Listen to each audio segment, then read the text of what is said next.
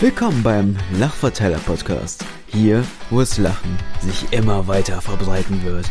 Viel Spaß mit Johann und Shimon.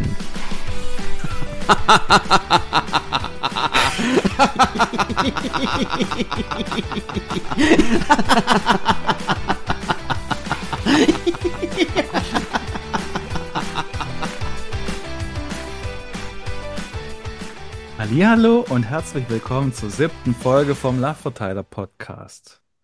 Mal wieder sind der charmante Schimmern und meine Wenigkeit, der jubelnde Johann, für euch am Start. Servus.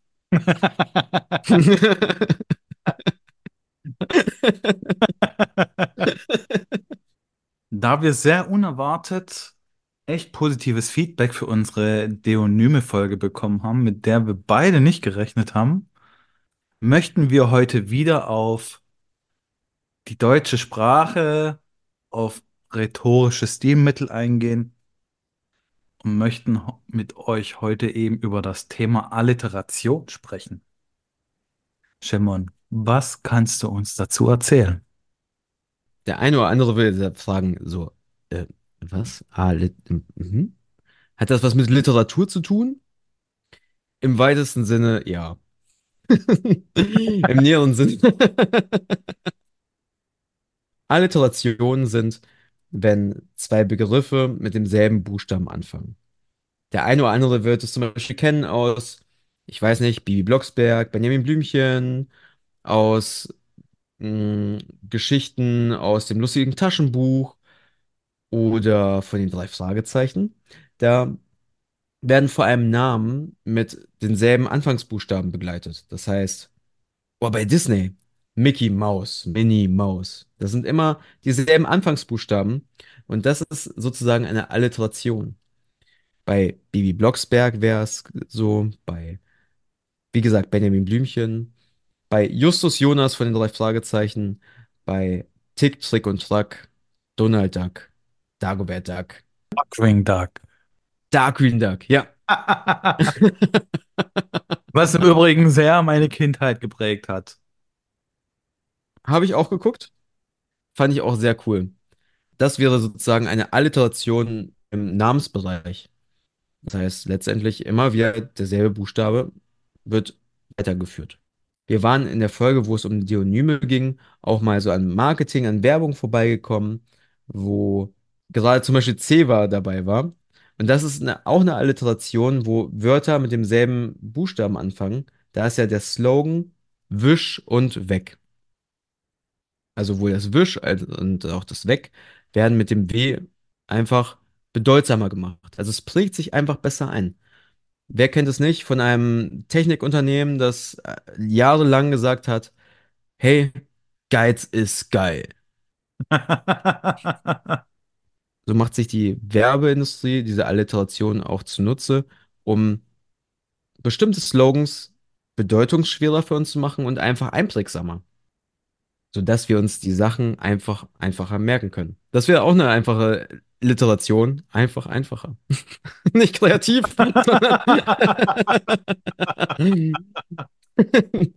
auf jeden Fall effektiv. Zungenbrecher zum Beispiel, die jeder von uns kennt. Fischers Fritze fischt frische Fitze. Da, da fängt es ja schon an, ne? Hat er nicht geschafft. Hat er nicht geschafft. Johann, wie heißt es richtig? Fischers Fritz fischt frische Fische. Danke dir. Sehr gerne. Schneller hätte ich es auch nicht hingekriegt. Das sind auch typische Alliterationen, die wir meistens in der Kindheit gelernt haben.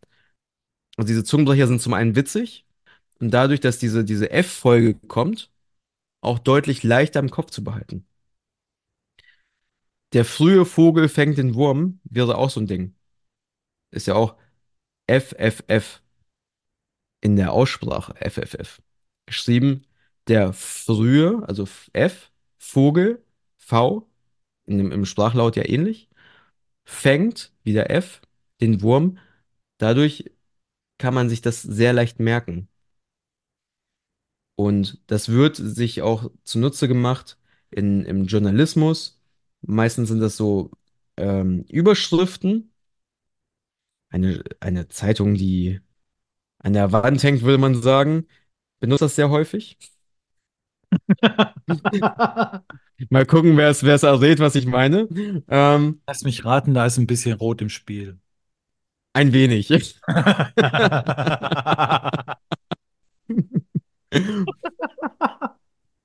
Und die nutzen das auch.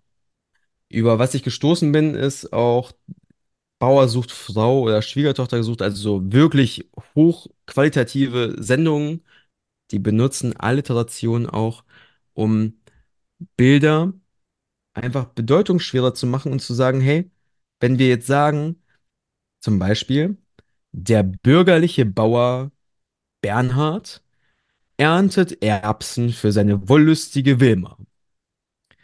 Dann,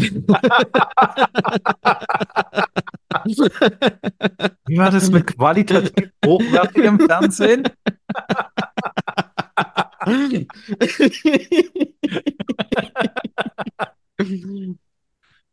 dann haben wir einmal ein sehr schönes Bild im Kopf, was da so abgeht.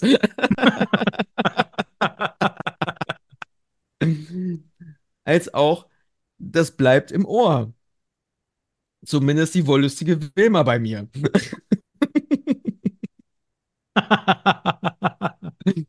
Hat natürlich auch damit zu tun, dass es am Ende steht. Ähm.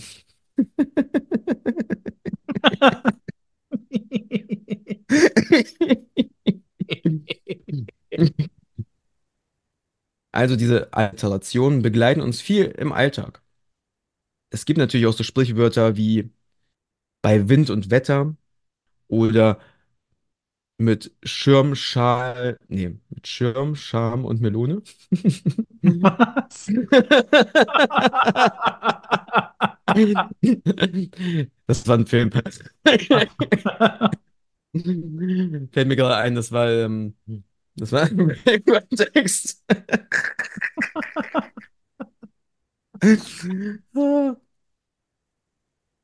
Und schon früher, zu Zeiten von, oh Gott, frag mich nicht, 12. Jahrhundert, waren im Gegensatz zu heute Reimschemata darauf aufgebaut.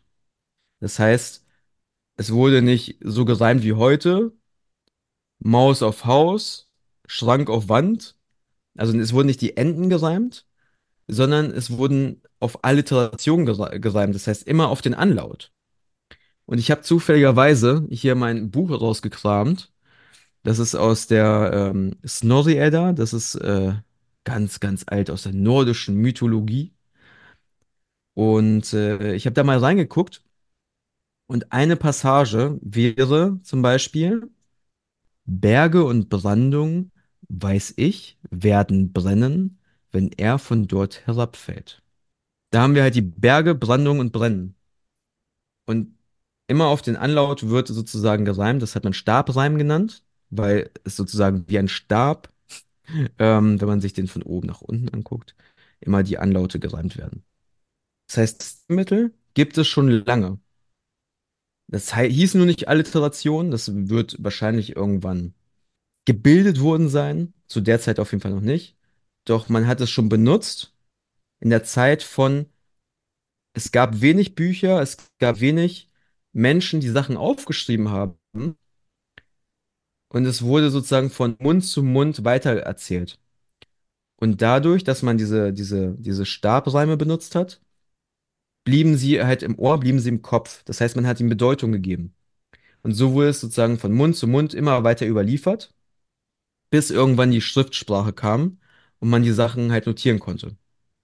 Und das ist halt ein besonderer Punkt, wo ich sage, hey, den finde ich ganz besonders, weil es ja heißt, dass es durch keine Ahnung wie viele zig Generationen weitererzählt wird und trotzdem bleiben die Kernaussagen und auch die Namen erhalten, obwohl keiner das aufgeschrieben hat oder so. So, jetzt haben wir ein bisschen über Alliteration gesprochen und jetzt wissen wir, okay, es gibt sie schon lange und die Menschen haben das jetzt lange benutzt. Doch was bringt uns das heute? Also was können wir damit machen? Johann, hast du eine Idee? Dem einen oder anderen aufmerksamen Podcast-Zuhörer wird es wahrscheinlich aufgefallen sein, dass ich den charmanten Schimmern und den jubelnden Johann heute anders vorgestellt habe, als ich sonst gemacht habe. Ich habe eben auch Alliterationen für unsere Namen benutzt. Und die Frage, die wir jetzt eben einfach an dich stellen, ist, ob sich dadurch bei dir das Bild von Schimmern und mir verändert hat. Und wenn es sich verändert hat, wie hat sich das Bild für dich denn verändert von uns beiden?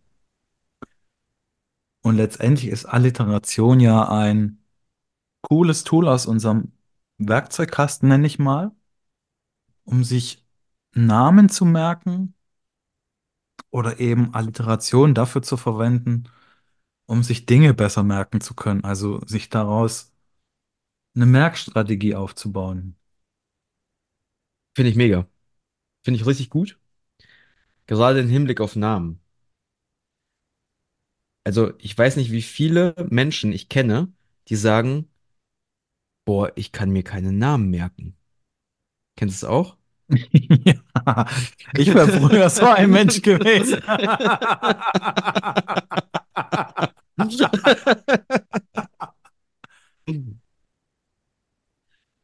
Und wie schön ist es, wenn man so ein Tool nimmt, um sich einfach einen Namen zu merken.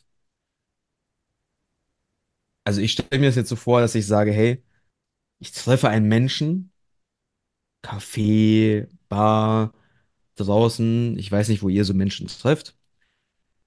Und vielleicht auf einer Party, wo man sagt, hey, auf jeden Fall irgendwelche neuen Menschen. Und dann stellt man sich vor, mein Name ist Schimmern, wie heißt du? Peter. So.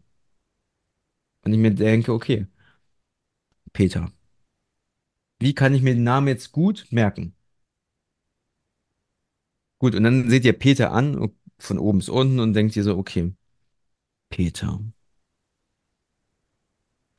Hm. Wie sieht der aus? Ist er gut gekleidet oder nicht? Ah, ist er nicht so gut gekleidet? Dann ist es Penner Peter.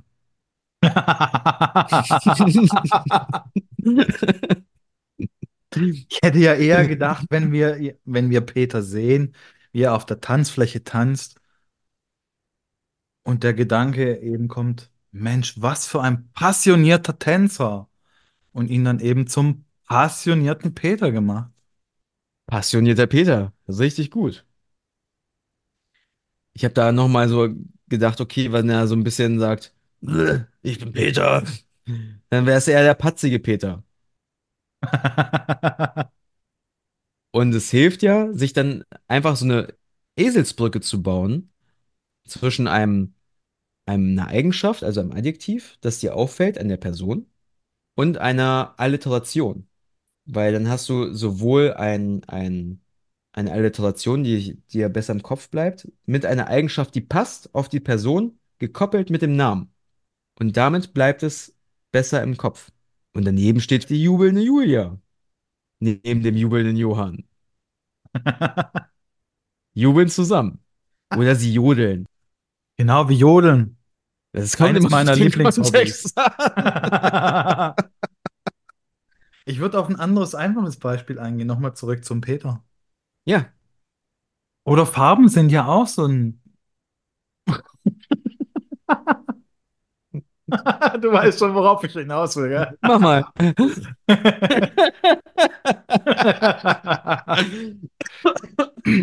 Ja, Wenn jetzt der Peter eben zufällig ein pinkes Shirt tragen würde, ein Hemd in Pink, was auch immer, eben pink ist an ihm, wäre es dann halt eben der pinke Peter. So wie der Pink Panther.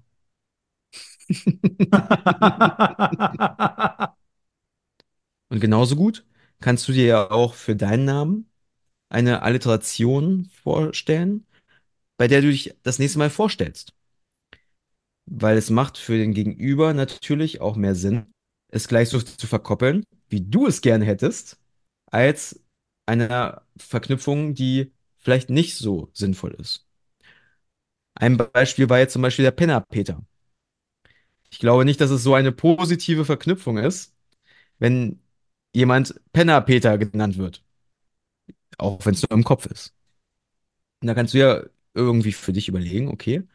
Bei mir war es jetzt der charmante Schimmern. Das finde ich schon ganz cool. Das könnte ich auch sagen. Hallo, ich bin der charmante Schimmern. Auch wenn es für manch einen ein bisschen arrogant klingen mag. Doch, das hast du ja in, im Griff.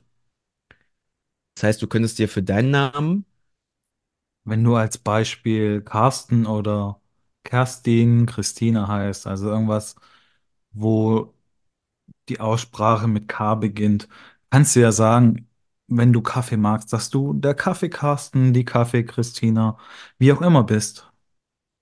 Also verknüpf irgendeine Eigenschaft an dir, die dir selber gefällt, mit deinem Namen.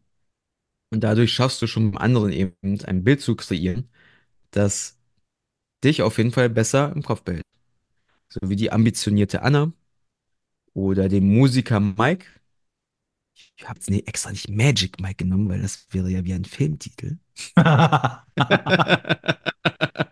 Außer der Mike ist ein Zauberer, dann geht das natürlich voll klar.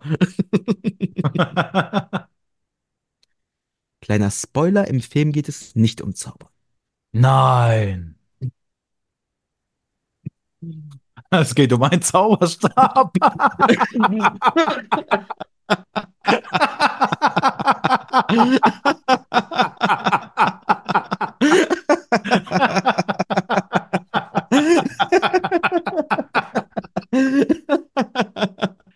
Achtung, nicht mehr jugendfrei. Warum? Wir haben nichts gesagt. Es ist ein FSK 0.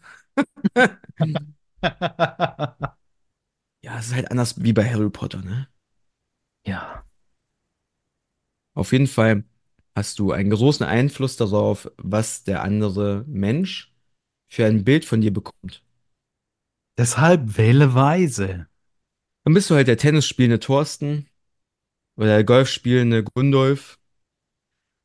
Also es lässt sich ja mit allen, allen Sachen machen. Also eine Sache, die dir vielleicht am Herzen liegt, Eisenbahn ernst oder ähm, Donald, der. Nee, es heißt keiner Donald. Doch, der ehemalige amerikanische Präsident. Ja, Halt genau. anders ausgesprochen. Also es gibt Ja, den Namen schon. Was auf war jetzt da Fall. die Alliteration bei Der Donald? diesige Donald.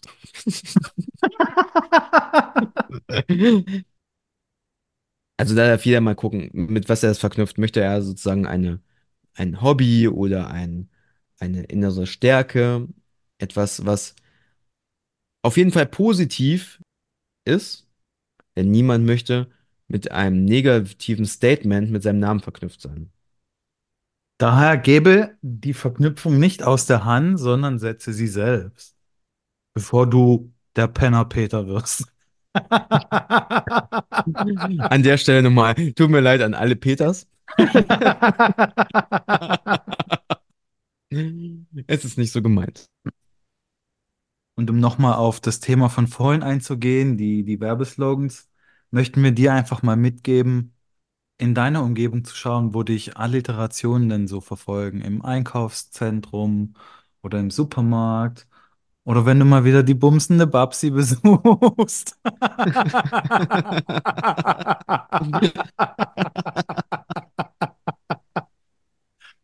Einfach mal zu schauen, wo, wo begegnen dir in deinem Alltag Alliterationen? Wo werden diese bewusst verwendet, um bei dir im Gedächtnis zu bleiben? Und damit kommen wir auch schon wieder zum Ende unserer Podcast-Folge. Und wir möchten dir noch mitgeben, dass wir jetzt endlich einen Instagram-Auftritt haben, wo du uns auch gerne deine Beispiele nennen kannst, welche Alliterationen dich so in deinem Alltag begleiten, welche du vielleicht für dich gebaut hast, bewusst oder unbewusst. Wir würden uns da auf jeden Fall über, über Feedback von dir freuen. du, Johann, du solltest schon den Leuten sagen, wie die Seite heißt, auf die sie sollen. Stimmt. Das hätte ich jetzt total vergessen zu sagen. Wir heißen auf Instagram Podcast-Lachverteiler. Und wir freuen uns auf jeden Fall über jeden, der uns folgt auf der Seite, der unsere Beiträge, wenn da mal welche da sind, kommentieren. Und wie gesagt, du darfst gern deine, deine Alliteration, die dich begleiten, darfst du gerne mit uns teilen. Vielleicht veröffentlichen wir auch den einen oder anderen Kommentar von euch. Und mit diesem schönen Gefühl entlassen wir dich jetzt in den Tag. Egal wann du uns hörst, egal wo du uns hörst. Mach's gut und auf Wiedersehen. Dein Johann. Und dein Shimon. Mach's gut. Tschüss. Ciao.